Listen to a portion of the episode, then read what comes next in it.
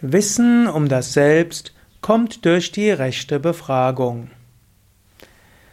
Kommentar zum 13. Vers des Vivekachudamani von Shankaracharya.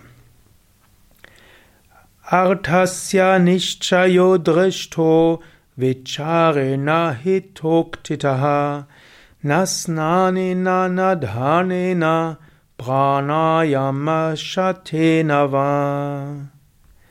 Weder heilige Bäder, noch irgendwelche wohltätigen Geschenke, noch hunderte von Pranayama-Übungen können uns Wissen über das Selbst geben. Das wahre Wissen wird durch das richtige Befragen Vichara erlangt. Wir sind weiter bei den Teilen im Vivekachudamani, wo Shankara alles in die rechte Perspektive rücken will. Er will uns vor Selbstsicherheit schützen, vor letztlich Selbstbetrug schützen. Es ist nicht die Menge an Praktiken, die wir machen, sondern es ist die Transformation des Bewusstseins, die Erkenntnis, die wichtig ist. Nicht allein mechanisch praktizieren. Er scheint jetzt etwas abfällig zu sprechen über jede Art von Praktik. Richtige Baden in heiligen Orten steht natürlich für alle Rituale oder auch Aufsuchen von Kraftorten. Oder auch wohltätige Geschenke steht für alles uneigennützige Dienen. Pranayama, was er hier als Beispiel braucht, steht natürlich für alle Hatha-Yoga-Praktiken, Asana, Pranayama, Tiefenentspannung und letztlich auch weitere Praktiken wie Meditation, Mantra-Rezitation und so weiter. Mechanisches Ausführen von Praktiken allein reicht nicht aus. Du kannst die Praktiken üben, um dich zu reinigen. Das ist das Jnana-Yoga-Verständnis.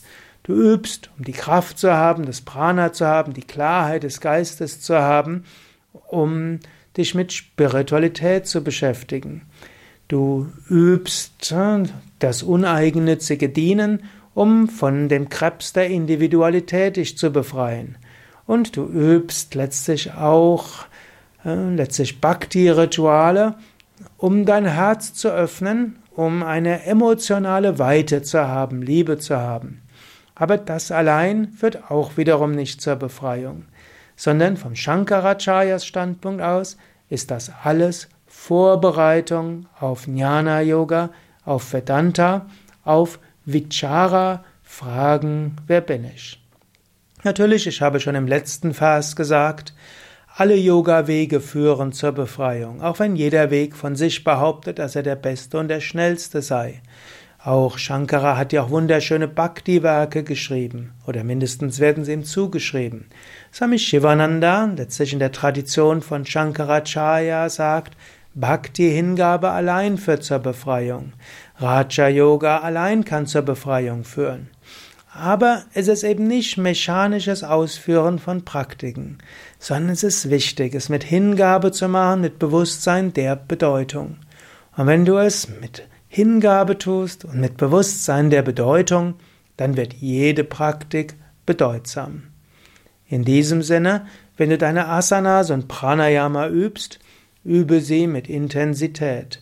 Und vielleicht während einer Asana frage dich, wer bin ich?